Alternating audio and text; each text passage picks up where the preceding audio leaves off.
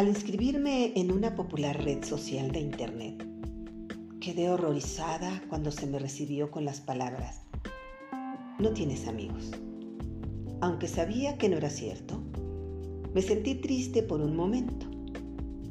La idea de que cualquiera, incluso un sitio impersonal en la red, me llamara sin amigos, me disgustaba. Los amigos son esenciales para nuestro bienestar emocional, físico y espiritual. Escuchan nuestras penas sin culparnos porque tengamos problemas. Nos defienden cuando estamos bajo ataque. Se alegran cuando tenemos éxito y se entristecen cuando fracasamos.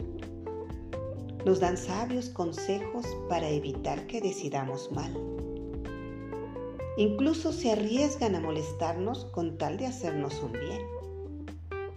Mis amigas han hecho todo esto y más por mí.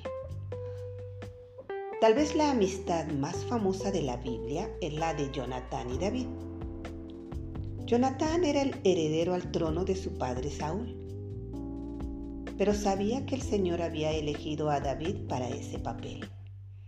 Así que arriesgó su vida para salvar a su amigo Primer libro de Samuel 20.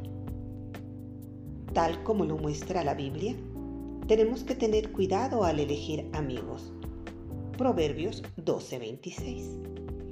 Los mejores amigos son los que cultivan una amistad con Dios y fortalecen nuestra relación con Él. Primer libro de Samuel 23:16. Las verdaderas amigas son como los diamantes, preciosas y únicas. Procura tener al menos una.